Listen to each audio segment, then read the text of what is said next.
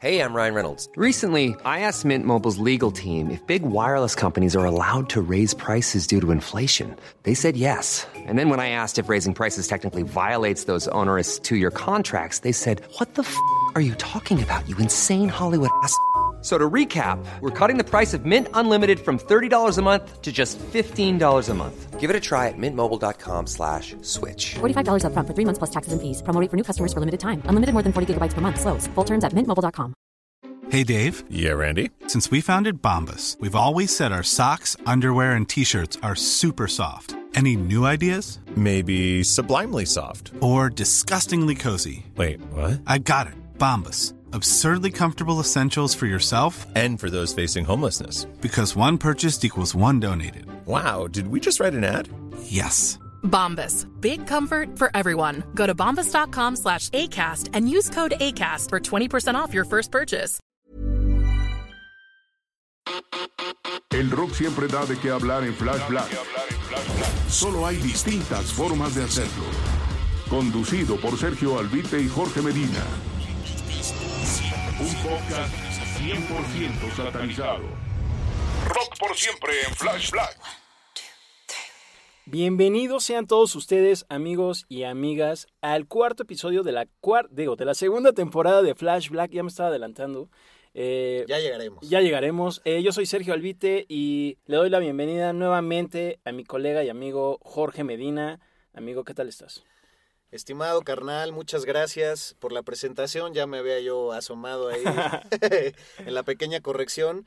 Pero pues muy feliz, sobre todo pues disfrutando este proceso. Estuvo muy bien el programa pasado con nuestro primer invitado, esa primera prueba. La gente creo que reaccionó bien. Y pues es muy divertido siempre andar buscando sobre los nuevos artistas de los que por supuesto queremos hablar porque nos interesa.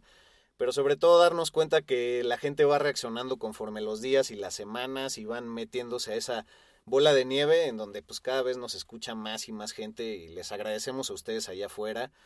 Y recuerden que este es un proyecto pues independiente, ¿no? Así es, lo hacemos por amor al arte. Bueno, de momento, de momento. De Todos momento. empezamos así.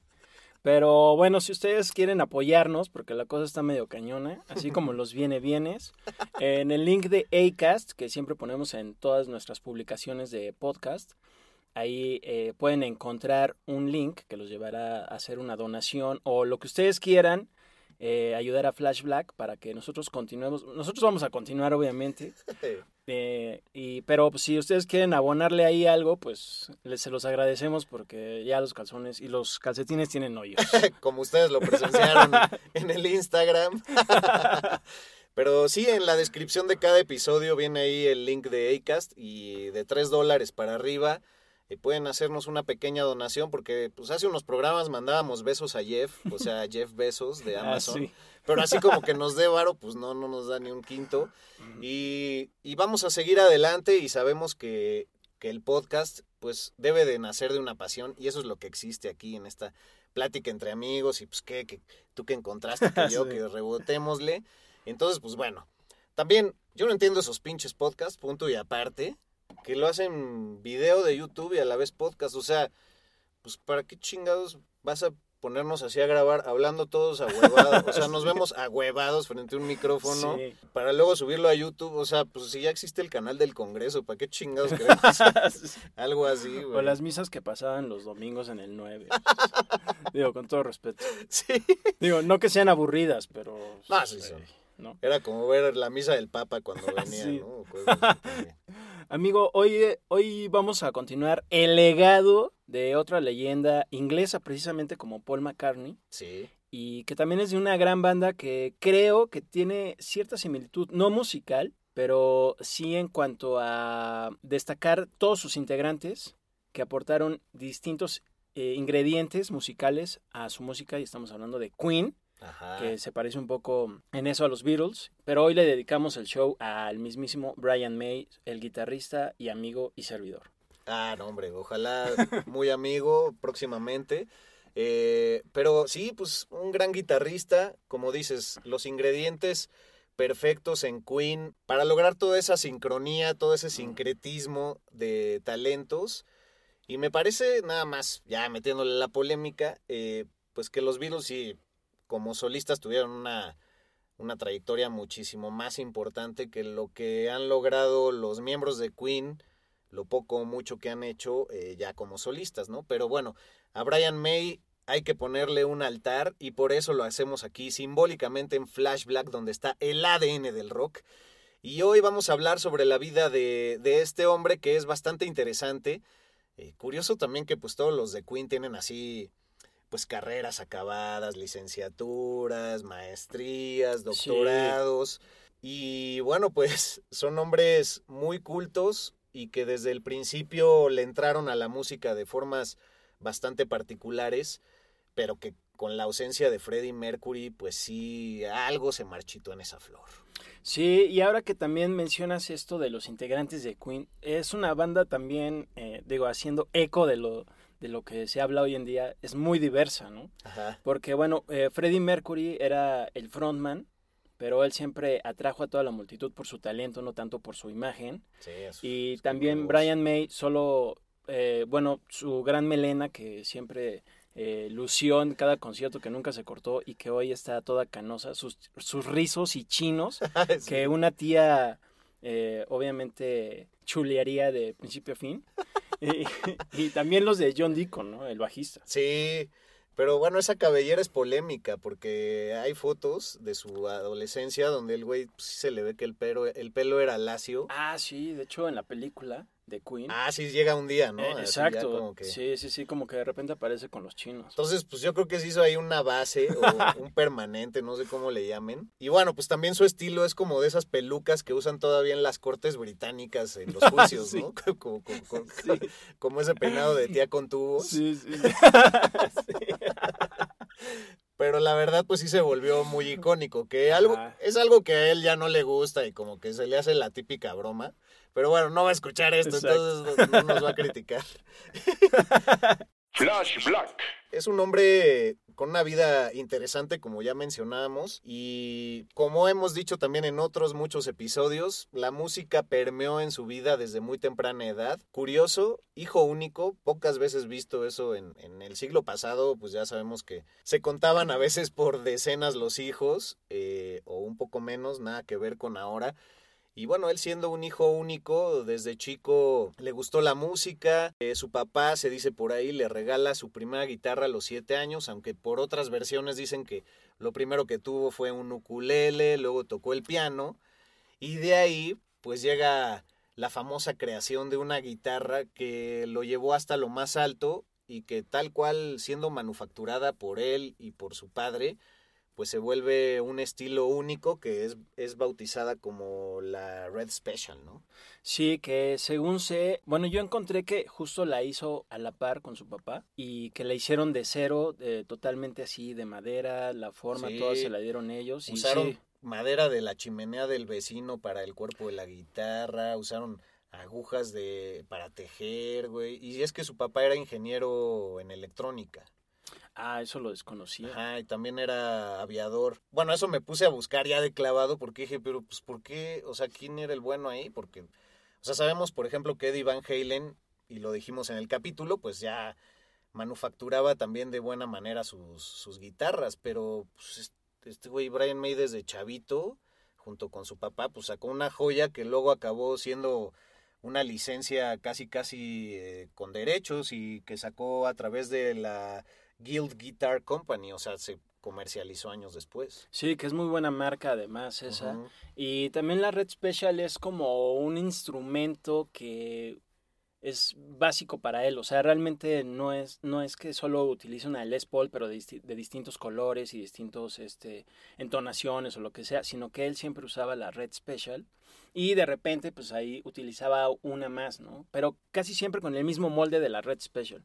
Pero cabe destacar que esta lira, bueno, en el estilo que él siempre grabó y, este, y siempre imaginó en las rolas de Queen, siempre fue como creando distintas capas de Exacto. música, creando orquestaciones y que seguramente esto lo tocaremos más adelante en las distintas rolas que, de las que hizo con Queen, Ujú. que, bueno, no me quiero clavar todavía en eso, pero continuemos a lo que sigue. Sí, eh, muy atinado lo que mencionas y de hecho, pues sí, tenía la especialidad de provocar como este feedback, ¿no? La propia, la propia guitarra, que como bien dices, luego eh, usaba en múltiples capas y múltiples pistas para grandes, grandes canciones que ubicamos de Queen. Volviendo a su natalicio, pues nació en 1947 en un 19 de julio es decir, este año estará cumpliendo 74 años en julio. Y pues bueno, hijo único, como ya decía, de Harold May y de Ruth Irving. Eh, su madre era escocesa, su padre inglés, y nace ahí en Hampton, Middlesex. Hampton, Middlesex, Inglaterra. Oye, también me llama la atención que siendo hijo único no haya entrado también en controversia, como hemos sabido de varios músicos ingleses, también de, hasta de la época de Brian May. Pero él, la verdad es que siempre fue como un niño bueno, ¿no? Y, y digo, eso también no tiene que ser algo negativo para el rock, porque ves que siempre todos tienen que ser bad boys y drogadictos y que rompían. Y que en, en, el viaje de tal fue que descubrió que su vida, que, que se quedó en el viaje. ¿Cuántos no hemos dicho? Tienes mucha razón, sí, los los niños buenos, entre comillas, como dices, sin querer sonar despectivo, pues también la música es para todos y, y yo creo que también por eso él tiene cierto gusto por la música clásica y, y bueno, pues en sus estudios fue súper exitoso, ¿no? Sí, creo, creo que eso, por ejemplo, si lo comparamos con Eddie Van Halen, que también vino de una familia digamos, no adinerada, pero sí con ciertas comodidades y privilegios. Él creció con mucho conocimiento musical, creando grandes rolas más trabajadas, quizá más conocimiento en, el instrumento, en la composición, lo que sea. Creo que lo mismo pasa con Brian May, que como dices, creo que es un buen punto lo de que tal vez escuchó a detalle música clásica, que eso lo aplicó en extremo eh, con Queen, ¿no? En super rolas también. Sí, y bueno, es de destacar también que ninguno en su familia que, bueno, esté documentado era músico, sino que pues sí, fue entrando poco a poco en su vida, pues el gusto por interpretar la música, por lo que empezó a ver en vivo y por lo que escuchaba en discos, porque era muy fan de guitarristas como Hank Marvin de los Shadows, eh, de Scotty Moore, de, que era el guitarrista de Elvis, eh, y también de Buddy Holly, que bueno, cabe el paréntesis. En el programa pasado de Paul no lo dijimos, pero Paul también es súper fan de lo que hizo Buddy Holly, ese famoso guitarrista y cantante que fuera parte del Club de los 27 también, eh, exponente de, pues, del rockabilly. Sí, y además eh, muchos otros músicos de la época, por ejemplo Kiss también era fan de Buddy Holly, y creo que también esa influencia que Buddy Holly eh, tuvo en Brian May y Queen se externó en algunas rolas, como por ejemplo la de Crazy, Crazy Little Thing. Ah, claro. que está muy buena, es como toda esa onda un poco rockabilly. sí, y de hecho ya en los 90 hay un proyecto por ahí que pocos conocen, en donde hace una parodia de esos músicos en esos tiempos, eh, bueno, por supuesto él siendo británico, pues haciendo una imitación de los americanos, como un aire medio country, eh, tejano. Está interesante, vamos a llegar a, ese punto más adelante, pero ya que hablábamos también de su cabellera, se dice que él eh, era muy fan de Hendrix hombre también pionero en hacer este, esta cuestión del feedback, de la retroalimentación de la guitarra moviéndose en los amplis, cosa que descubrió Brian May también muy temprano, y que el peinado eh, que trae hasta la fecha y que siempre lo ha caracterizado está muy basado en los chinos de, de Hendrix. Ah, venga, qué buen punto. Eso lo desconocía totalmente. Sabía solamente y bueno, no tiene que ver con la cabellera, pero sí con Jimi Hendrix, que Brian May en sus inicios tenía una banda instrumental llamada 1984. Exacto, como el libro. Exacto, que le abrieron a, en su momento, a, o sea, su momento de éxito así increíble fue abrirle a Jimmy, bueno, a la banda de Jimi Hendrix. Ah, sí, cierto. Sí, sí, sí. Lo y también está T-Rex, creo, era como un festivalín, ¿no? Sí, exacto. Y le abrieron a T-Rex antes de que se llamaran T-Rex, cuando eran Tyrannosaurus Rex. Sí, entonces creo que ahí también se codió con grande, grandes luminarias antes de ser una luminaria.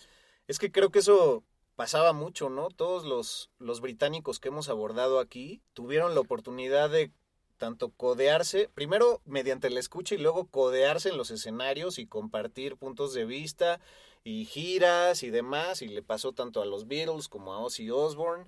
Y bueno, más adelante también vamos a ver que Brian May incluso tiene una amistad muy cercana con Tony Iommi, por ejemplo. Ah, sí, y que además está documentado en varios videos. Sí, eh, lo cual que- está muy rifado. Y bueno, y también en discos. Y por décadas como que han dicho, no, que una colaboración sí puede salir, no, no pierdan la esperanza. Voy a cumplir 74, pero yo creo que sí la armamos. Que además ya los dos casi ya se nos pelaban. Sí, el año pasado. El año pasado casi se nos iba Brian May porque le dio un infarto. Sí, en cierto. plena pandemia. Pero afortunadamente la libró. Y Tony Iommi ya también hace varios años, bueno, como unos cuatro o cinco por ahí, eh, tuvo cáncer y también la libró. Entonces esperemos que se dé esa colaboración, amigo. Ah, sí, y que su poder se mantenga porque creo que últimamente, de- iba a decir gracias, pero usaré mejor el término, debido a la película Bohemian Rhapsody, pues sí, mucha gente retomó su amor a, a Queen, o muchos incluso descubrieron, ¿no? Esa gran banda, y aunque hay muchos datos erróneos en esa, en esa película, pues creo que esa vibración del rock es algo que se hereda, se mantiene y como que algo en nuestros genes reacciona a todo lo que ocurre con esa música tan vanguardista, ¿no? Pero bueno, ya me clavé. Es de mí, es de mí clavarme, ya sabes. Es Pero ¿a chido. dónde, a dónde nos seguimos? Porque ya mencionaba su primera banda 1984, igual pues vámonos por ahí, ¿no? ¿En qué, qué Claro. bandas tocó? Y... Eh, bueno, hay que también, además de codearse con Jimi Hendrix y T-Rex, también le abrió a Pink Floyd con esa misma banda. Ah, cierto. Sí, y años después eh, se codearía ya, pero como Brian May, así ya establecido con David Gilmour en una grabación que en unos minutos más mencionaremos. Pero bueno, es, es la banda que luego dio pie, bueno, se salió de ahí o se deshizo, lo que sea, y es cuando ya forma con otros insolentes como Roger Taylor, la banda Smile. Exacto. qué mal nombre, ¿no? Sí, sí está medio malón, la neta. Digo, está, está curioso que sea también una palabra, ¿no? Así como lo es Queen, pero Queen tiene muchísimos, eh, muchísimos significados, trasfondos e interpretaciones. Pero bueno, Smile duró poco, pero gracias a eso eh, fue que pudo existir Queen, ¿no? Más adelante. Sí, que de acuerdo a la película, así, lo- digo, creo que todo lo resumen muy rápido por, creo, el tiempo que ofrece una cinta. Pero mienten. Exacto, que según se apareció Freddie Mercury y dicen, yo soy su nuevo vocalista. Y ya, y precisamente ahí Brian May sale con el cabello lacio Ajá. o quebrado. No, que la verdad, el cabello sí se enchina, o sea, porque a mí me pasó. Digo, ya tengo poco cabello, pero yo sí era así de lacio, lacio, así de principito, güey. Ajá. Bueno, no, porque, bueno, principito, pero no del libro, porque ese Ajá. es, sí es como chinos. Eso sí valía la aclaración. Y pues ya con las rapadas y así, sí, sí se me fue enchinando, pero no, este güey, por el dato de la película, sí parece que fue al salón un día. y dijo, a ver, pónganme esa base, literal. No sé, es una locura eh, ponerse como esa pinche turbina en la cabeza, ¿no? Sí, Pero bueno, sí, ahí el dato es erróneo porque se supone que, que Farouk, sí se llamaba sí, así. Fa- Farouk Bulsara. Ah, Exacto. Nuestro Porque- querido Freddie Mercury, que era originario de Tanzania, ahí en África. Sí, que medio negaba, bueno, no negaba, pero trataba de evitar que se supiera de dónde venía por, por el racismo y también discriminación que existía en, Claro. en Inglaterra, ¿no? Por la ascendencia árabe y bueno, también por esta cuestión de la fisionomía de su boca, que pues era muy llamativa y luego se hizo un ícono, ¿no? Pero pues era una deformidad, si es que así podemos expresarlo sin querer discriminar. Con el bigote se disimula, pero también dicen que sus grandes aptitudes y rangos en la voz se deben a que pues su boca fungía como un resonador muchísimo más potente de lo que suele ser una boca normal, ¿no? Sí, exacto. Yo también leí eso, que por eso realmente nunca se arregló tal cual los dientes o la boca, Ajá. porque sabía que eso era no solo parte de su imagen como Queen y personalmente, sino también era parte de su entonación y ejecución en la voz, lo cual la verdad se agradece porque sí se rifó muy chido siempre. Sí. Forever and ever. No, y suena muy lógico porque pues todo sonido que emana de nuestras cuerdas vocales siempre resuena ya sea en el paladar duro, en el paladar blando, en los dientes, en el cráneo, en el pecho y todos los que nos dedicamos a la voz y eso pues son instrumentos que vamos manejando, pero él igual instintivamente pues sacaba esa, esa gran expresión vocal y lo veía como normal y ya después pues sí le cayó el 20 de no, esto es algo inaudito. Y chido también que Brian May y los demás como que reconocieron de inmediato el talento de este brother Sí, para ya formar Queen, que decidieron eh, hacer una banda que fuera de heavy rock con baladas así monumentales al estilo Elton John y con una imagen acá de glam, ¿no? De los Ujú. 70, obviamente. sí. y no, y la verdad que sí le salió, o sea, pues es muy atractivo.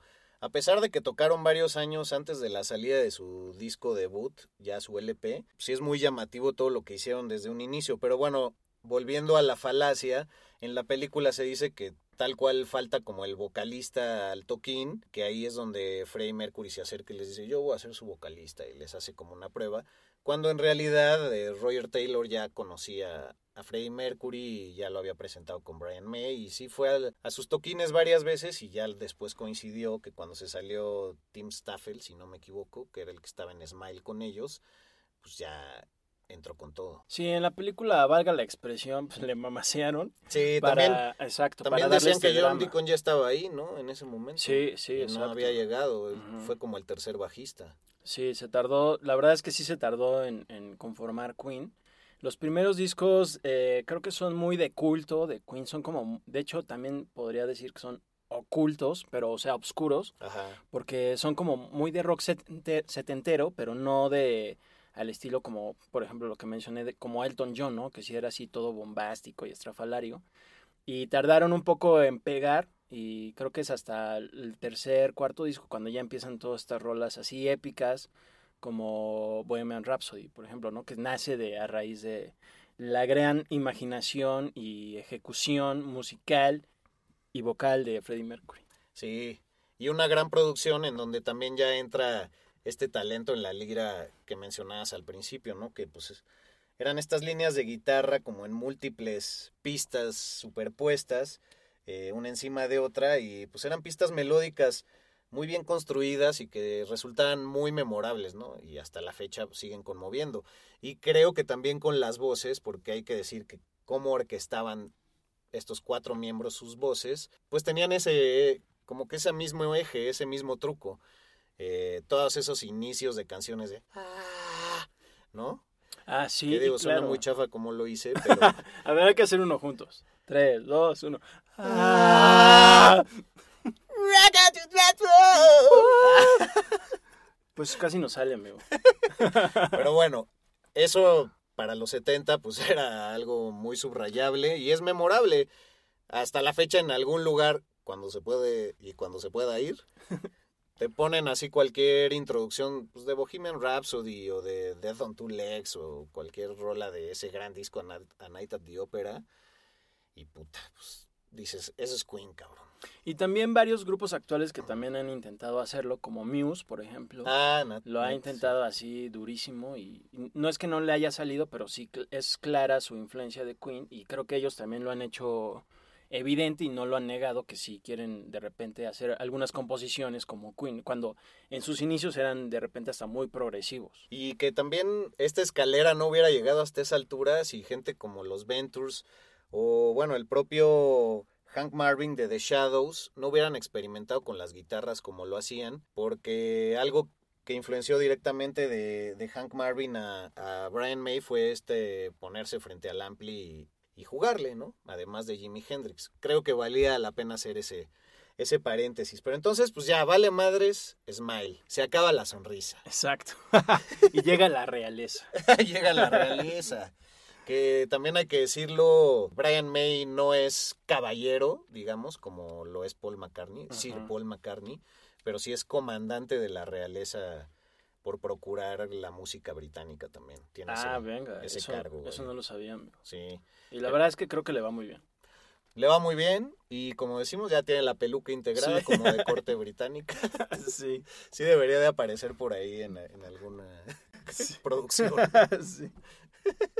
Oye, y también mencionar que Brian May Eh, ah, bueno, gracias a esto que también eh, mencionamos, que de grabar varias capas de guitarras, que este, una va encima de la otra, que da este sonido como grueso y muy macizo, y que también es muy orquestado, a veces entre solo él mismo con la lira, ha influenciado no solo a Muse, pero también a bandas de otro estilo, como por ejemplo Mastodon, que es eh, ellos al grabar hacen eso, así Ah, crean varias capas de guitarra, pero incluso son dos guitarristas, entonces por eso luego sus discos suenan todavía más penetrantes.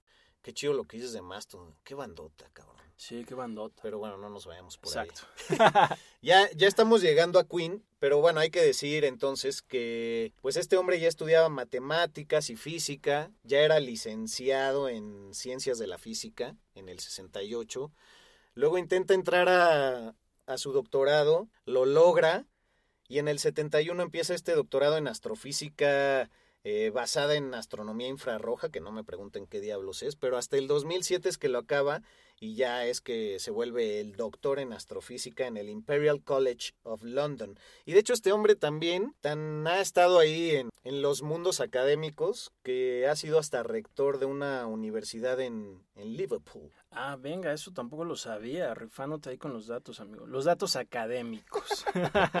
Exactamente, los datos académicos que como decíamos, pues todos los miembros de, de Queen, excepto Freddie Mercury, tiene, no sé, Roger Taylor eh, era dentista y luego acabó siendo biólogo, pero pues graduado. Eh, John Deacon, bueno, estudió electrónica, así como el papá de Brian May, y luego también se ha dedicado a cosas del cine y cosas ahí extrañas. Pocas veces se dice que todos los miembros o casi todos los miembros de una banda tengan pues Sí. licenciatura, ¿no? Está Sí. feo porque suena uno como papá así Pues de, sí. pues, ¿qué hacen tus amigos de su vida? Pero pues bueno, cuenta el dato, ¿no? Sí, bueno, por ejemplo, Ozzy Osbourne, pues no, no la armó. Pues, creo que hasta fue expulsado varias veces. Pero está chido porque en Queen la libraron bien. Y creo que también todo este conocimiento, o sea, un poco aunado a lo que mencionaba al principio, les dio también un panorama para diversificar su ámbito musical. Y por ejemplo, John Deacon era muy de hacer canciones de pop, ¿no? Eh, Freddie Mercury como que le entraba todo. Eh, Roger Taylor era también como muy rocker, pero creo que el más heavy era Brian May, que él fue el que escribió la de We Will Rock You, que hoy se usa en todos lados, incluso en... No es cualquier cosa. Exacto, ¿no? En cualquier comercial también luego lo puedes escuchar para anunciar un, un bochito, lo que sea. Sí, no. Y también compuso rolas eh, bien heavies como Tie Your Mother Down, I Want It All. Sí, también Save Me. Que Save la Me de se me hace- Flash, güey, de Ah, la Flash. película, güey. Sí, cierto. Él la compuso. ¡Flash! Bien prendidos. Esperemos que disfruten nuestros debrayes. El ADN del rock está en Flash Black. Ah, la de Save Me, que se me hace una balada super rocker. Sí. Como muy de, muy de los 70, pero es que solo es única de Queen, porque realmente no, no había nadie, creo yo, en los 70 que sonara como ellos, ni, ni siquiera Led Zeppelin. Y digo, tampoco Queen sonaba como Led Zeppelin, ¿no? Pero aunque había cosas eh, similares, eh, Brian May siempre se iba como más, más, más, más, más adentro. eh, profundizaba mucho en la composición, en la creación de guitarras, y por eso ah, eh, sacaban estas eh, obras así épicas como el eh, A Day at the Races, A, A Night at the Opera y toda esta onda que son de discos legendarios de Queen. Puta. Y que uno los pasa y repasa con los años y le encuentras algo más. Y la verdad es que con Queen es fácil irse de primera con el peso del vocalista y del frontman, ¿no? Y uno ignorantemente asume, no, pues el vocalista es el chingón aquí, pero Ajá. pues ahí se ve que no, las composiciones son de todos y como decían de los Beatles, ¿no? Para que un auto camine se necesitan cuatro ruedas. y creo que en ellos es el mismo caso, güey. Y, y, pues no sé, también Deacon, por ejemplo, me parece que es el que compuso Another One Bites the Dust, que por eso tiene una Ah, línea claro, de bajo sí, muy sí, sí. cabrona, güey. o sea. Que en la película de Bohemian Rhapsody disco también intentan explicar cómo se les ocurrió así. de, Ah, no, sí. mira, a ver, haz esto. A ver, aplica el pasito con el pie y así. y- pero bueno, eh, se entiende que fue una forma de simplificar toda una vida musical en un minuto. Ajá, pero y también sí. We Will Rock You, ¿no? Que llegan y... Ah, sí. El Bien aplauso. sí. A ver, aplaude, aplaude, aplaude. Sí. Aplaude, pero ahí en el beat, o sea, ¿sí entiendes? Ay, sí, pues no ¿cómo no entender? Pues ya estaban bien cabrones en ese momento. Ah, sí, cosas muy chafas de la película. Eh, lo de Live Aid está to- totalmente mal contado, no estaban separados antes del Live Aid. Ese güey no conoce a su pareja como mesero, Ajá. nada que ver.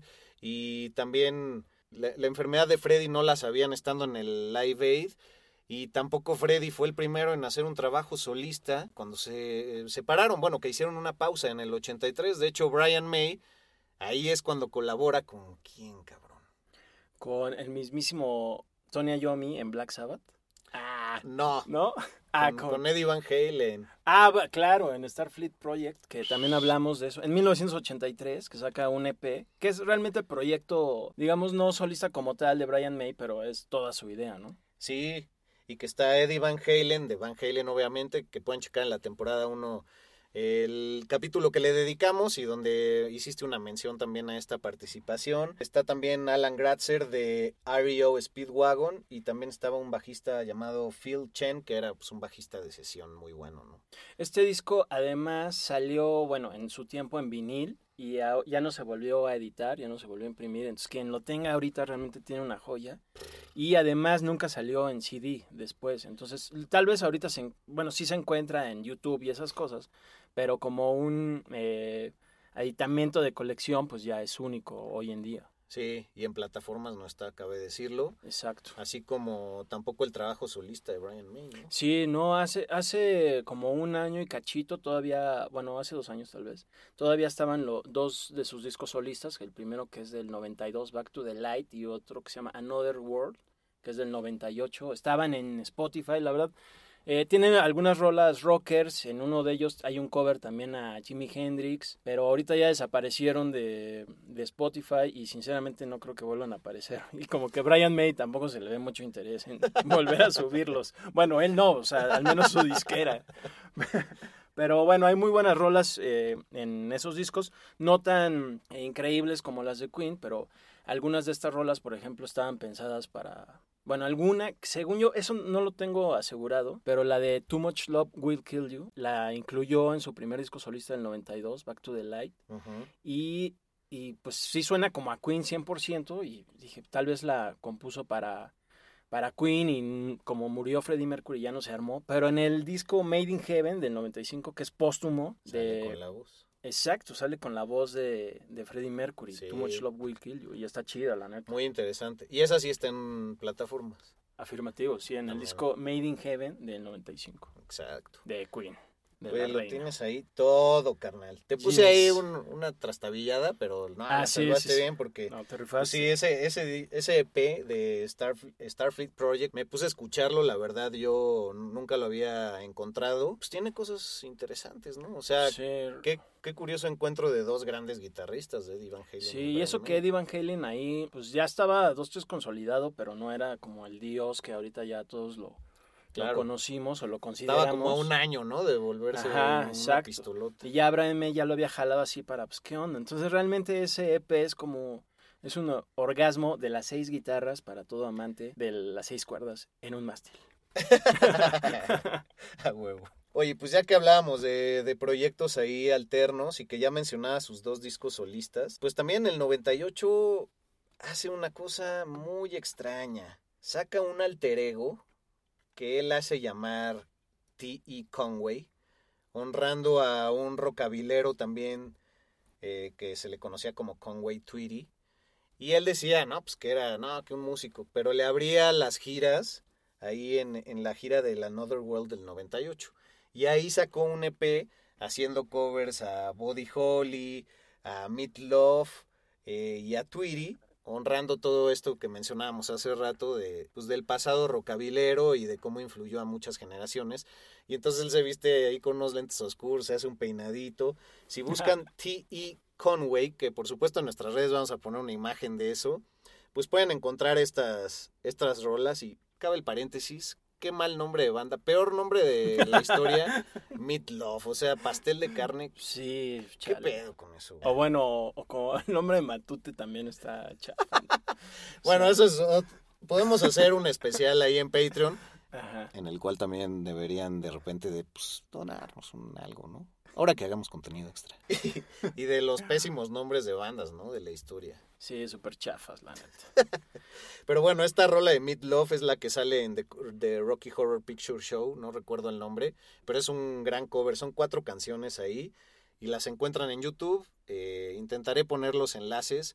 Esperando que aunque sea mi tía Lola los visite.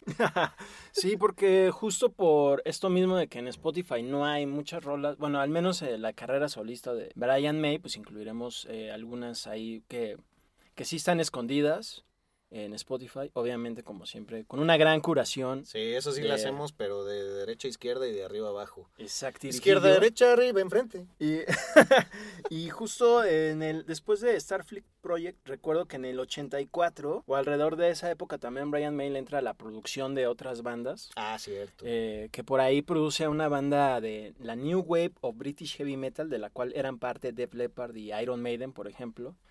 Y produce a una banda metalera que se llama, que tiene un nombre bastante pues, ridículo, ¿no? por no decir que se llama Heavy Petting. Y tiene... Ese sí está en Spotify, por Sí, cierto. ese sí está y él lo produce y... Está más o menero, ¿no? Sí, la verdad está pues, dos donas y pues no lo recomiendo ampliamente. Pero pues ahí tiene unos cuantos riffs, pero bueno, realmente Brian May solo lo produjo, ¿no? O sea, él, así que digas, oye, a ver, échate este riff, pues no. Oye, nada más cerrando sobre este proyecto en el que se hace llamar T. Conway, pues así te digo que ponía, se ponía él a abrir sus propios conciertos y voceaban así de Brian May tuvo un retraso, pero tenemos al artista T. Conway para abrir a todos ustedes. Y entonces ya en la última rola, según esto, su hijo se disfrazaba igual que él, ya tocaba la última rola y ya después, ya llegó Brian May, entonces disfrutemos de su concierto. Que también tenía ahí el proyecto de, de Brian May Band, ¿no? No sé si era en esos momentos ya. Hay muy poco, muy poca información. Sí, ese sí, de hecho yo lo desconocía totalmente de, Brian May Band. Sí, y bueno, pues Brian May solo tiene un hijo eh, varón, tiene tres, tres hijos en total de su primer matrimonio, ya pues nada más por ahí embarrarles el dato, y ya ahorita tiene una segunda esposa con la que pues no ha tenido eh, vástagos, pero pues es muy felizmente casado y se burlan mucho de él porque que dicen que el peinado de su esposa es igual al de él, en el estilo. Oye, y solo eh, aunado a las colaboraciones, eh, mencionar, bueno, nada más la de 1989 que tuvo Brian May con Black Sabbath en el disco Headless Cross. Sí, muy extraña, ¿eh? Sí, la neta. Y ya también en una época de, de Black Sabbath que pues no figuraba tanto. Sí, o sea, cuando Tony Martin estaba en las vocales, ¿no? Que pues Eh, exacto, pa- pasó sí, ahí como, que sin pena aunque era un gran cantante, realmente no figuró tanto como Ronnie James Dio o Ozzy Osbourne. Y también en ese mismo año eh, se junta, chécate nada más con quién se junta, con eh, en la guitarra se junta con David Gilmour, Richie Blackmore de Deep Purple, Chris Squire de Yes y Alex Lifeson de Rush, así como los tecladistas Kit Emerson y Geoff Downs, este último de Asia, y los cantantes Bruce Dickinson de Iron Maiden, Ian Gillan de Deep Purple, Brian Adams, Ah, cabrón. eh, Brian Adams, la verdad, ahí como que, pues, chale, ¿no? Y Paul Rogers de Free, con, con el que luego años, años después forma Queen con Paul Rogers. Y graban esta canción, bueno, hacen una regrabación de Smoke in the Water, en la que también participa Tony Iommi, para juntar fondos para los damnificados por el, el terremoto de Armenia de, de ese Ah. tiempo. Y pues se juntan todas estas luminarias y pues, chotean. Yo creo que ahí empezaron a chotear la de Smoke in the Water porque ahorita ya está súper choteada. pero ahí no estaba tan choteada. Y todos estos monitos se juntan y pues acá le mamasean. Tocan Richie Blackmore, acá Brian May. Pues la verdad está muy Wow, rifado. Qué gran Y- alineación. Exceptuando un- a Brian Adams, por supuesto. Sí, no, sí, güey. Cuando y- cantaba la de Robin Hood de la película, Sí. ¿no? Everything I do. Y que... Ah, bueno, y este video, pues subiremos seguramente algo en, en nuestras redes porque está en YouTube y está muy rifado. Lo prometido es deuda, pero aquí nos gusta endeudarnos de vez en cuando porque hay muchas cosas que decimos, luego no las hacemos, pero es, farsa- es porque tenemos que trabajar para sacar raro de otras cosas. Y oye, muy buen dato ese, no me lo sabía. También por ahí hizo una gira de leyendas de la guitarra y también armaba conciertos con Steve Vai y con este con Joe Satriani, güey. Sí, que fue, yo creo que, y no estoy seguro, y chance ahí lo estoy regando, pero tal vez de ahí salió la idea de Joe Satriani de luego hacer sus tours de G3, donde juntaba a Steve Vai y otros guitarristas así súper. Ah, Súper seguramente, chidos. sí, cierto. Exacto, y y ya de ahí, pues ahí se foreverearon y pues dijo, venga, de aquí soy, Joe Satriani.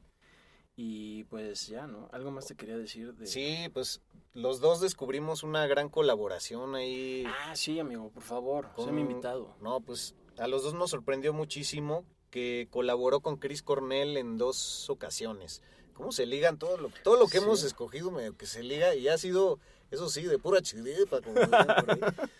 Ahora, ahora sí que, que sin querer, pero pues para el disco Bad Motor Finger hace una versión que ya aparece en las en las versiones deluxe de ahora, ¿no? Eh. ¿cómo, ¿Cómo se llama? Eh, En los estudios Outtakes. En los eh, outtakes, Bueno, que realmente la, la grabó en el momento en que Soundgarden Claro. estaba creando, pero nunca se nunca salió al público hasta el 2016 en una edición especial. esta versión de la canción New Damage que vamos a poner obviamente en el playlist de este programa y wow, güey, me, me gustó más esta versión que, que la que sale en el disco originalmente. Y además, Digo, ajá, Es más poderosa, más cuerpo tiene. y se me hace como impensable como que juntar a Brian May como con una banda de grunge. Digo, no que no se lleven, nada más que uno piensa, ay, pues, ¿de dónde, no? ¿O qué? Es como si ahorita hacemos una colaboración con los, no sé, banda Con MS o yo qué sé. Luisito Comunica. Sí, con Luisito Comunica. Oye, y también este con Chris Cornell hizo otra canción para Spider-Man 2, güey. ah, venga. Hizo la de Someone to Die For, que está ahí en el soundtrack de Spider-Man 2 para los que la quieran buscar. Ah, muy rifado, ¿eh? Como que no han pagado ahí los derechos en Spotify, entonces está sombreadita, ya sabes que sale, pero no Ah, la sí. puedes escuchar. Pero bueno, pues seguro el soundtrack está en un montón de lugares más, incluido YouTube, por supuesto. Y un gran cover que realizó también para otra película, Misión Imposible 2, se echó un cover junto con los Foo Fighters de Java Cigar de Pink Floyd y está muy bueno. Ah, güey. rifadísimo, amigo. Estás ahí, esa no me la sabía. Sí. Justo, permíteme agregar, acotar a ese dato que me acaba de sorprender. Yo, yo la verdad lo ignoraba. Justo en el disco de 1998 de Brian May, Another World, eh, Taylor Hawkins, el baterista de Foo Fighters, toca en el disco de Brian May. Y pues ahorita yo decía como que, pues, como por qué, ¿no? Porque ¿De ahí todavía Taylor Hawkins pues no era Taylor Hawkins, digamos. Y bueno, ahorita como que me suena increíble esta participación que hicieron juntos para ese soundtrack. Sí, pues parece ser que a Brian May le gusta colaborar, divertirse. Se nota que es un güey con poco ego. Pues yo también pondría ahí como que una cierta una cierta interrogación en su carrera solista porque no le no le ha agarrado, o sea, hizo cosas hasta con Pavarotti, con Zucchero, que también es otro güey muy famoso en Italia y en Europa, y luego colaboró con un rapero horrible, güey, Ajá. con una canción que se llama Rockstar hace poco, que ni, bueno, ya dije la canción, pero ni, ni sé cómo se llama ese güey. Es algo espantoso. Encima ponen en tercer plano la guitarra de Brian May. O sea, No, ¿por qué pues aceptó? ¿Qué le pasa? O sea, ¿Qué ¿tú le que- pasó? Que, también está como nosotros que, que necesita así como que, que donen en Acast. Pues no, no. Pues no, no creo. no, y además también hablando de cosas así medio locas que luego se avienta, en 1996 escribió la música para la película Prepárate, Las aventuras de Pinocho y la verdad es algo que pues me sorprende, ¿no? Pinocchio. Exacto, o sea, Brian May, o sea, chido por él y pues acá, ¿no? Pero yo lo esperaba así colaborar este con Christopher Nolan o algo acá, o sea, más Flash Black. Un podcast 100% satanizado. Oye, el George. Y, y, y si te sabes esa que todavía Brian May, bueno, sigue con Queen, bueno, tiene todavía la banda Queen con Roger Taylor, el baterista de la banda, pero ahora giran con el que fue ganador de un reality show de estos tipo La Voz México, bueno, en este caso gringo, O que como se llamaba- American Idol. Exacto, sí, ganó este güey, creo que se llama Adam Lambert, que ganó American Idol y de ahí se lo jalaron para Queen. O sea, su- sustituye a Freddy. Pues eh, realmente creo que ellos no lo hacen así tal cual porque dicen Queen, bueno, en sus giras, que antes había, era Queen más Adam Lambert, así como...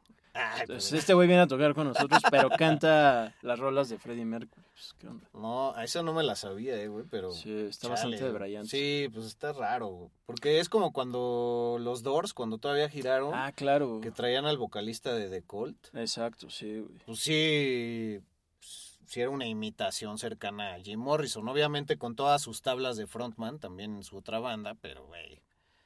Sí. American Idol nos está haciendo mucho mal. Sí, no, pues Brian May, la verdad, sí. Como decía Gustavo Cerati, esos pinches realities ya están haciendo que todo se vuelva un karaoke en lugar de que sea pinche música bien hecha, güey. Karaoke. En fin. la hipotenusa. Flash Black. Tenemos casi casi que decir adiós. Nada más el último dato, pues un hombre realmente ecologista que tiene una asociación que hace alusión a la canción Save Me de Queen, que se llama Save Me la asociación, para salvar a los tejones y los zorros de la cacería en, en todo el Reino Unido y pues de ahí parece ser que ha reunido un montón de dinero y que se ha podido salvar un montón de especies por allá, entonces pues también se le agradece, ¿no? El altruismo. Y ya de último dato curioso, pues ha existido una moneda de seis peniques eh, con el perfil de Brian May, que por ahí les pondré en las redes. Incluye la, la melena de, Claro, de las cortes de antaño. claro. Ah, Con sentido de realeza y en perfil bajo, tres cuartos. Ay, sí. Pero muy agradable, mi querido amigo. Y así terminamos. Eh, pues la verdad es que fue un gran viaje ah, por la vida de Brian May y hasta de Queen, por ahí un poquito, pero sí, de sorprender todas las colaboraciones que tuvo y algunas que sí me gustan, algunas que no, pero pues si se va- le van a entrar algún disco solista de él, yo recomiendo el Back to the Light, pero con ciertas reservas, ¿no? Sobre todo la rola Resurrection, que hace con Cozy Powell en la batería, que también tocó con Michael Schenker, Rainbow y Black Sabbath, y está súper rifada, se la recomiendo. El solo es increíble. Entonces, pues así ya nos despedimos, mi querido arroba albuitre. Yes, Soy su servidor, arroba medinaudio. yes. Y pues muchas gracias eh, por escucharnos. No dejen de seguir sintonizando los próximos episodios de Flash Black y los pasados que no han podido eh, ponerse al día, pero ahí estarán afortunadamente para cuando ustedes quieran. Exactamente. Así es que, pues un abrazo lleno de rock y pues que Satán me los bendiga. Rock por siempre en Flash Black. Conducido por Sergio Albite y Jorge Medina. Flash Black. El ADN del rock está en Flash Black.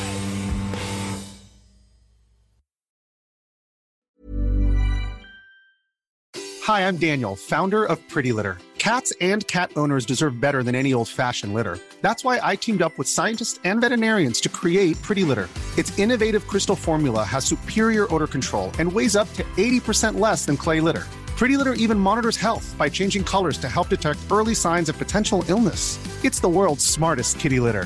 Go to prettylitter.com and use code ACAST for 20% off your first order and a free cat toy. Terms and conditions apply. See site for details. Planning for your next trip? Elevate your travel style with Quince. Quince has all the jet setting essentials you'll want for your next getaway, like European linen, premium luggage options, buttery soft Italian leather bags, and so much more. And is all priced at 50 to 80% less than similar brands. Plus, Quince only works with factories that use safe and ethical manufacturing practices.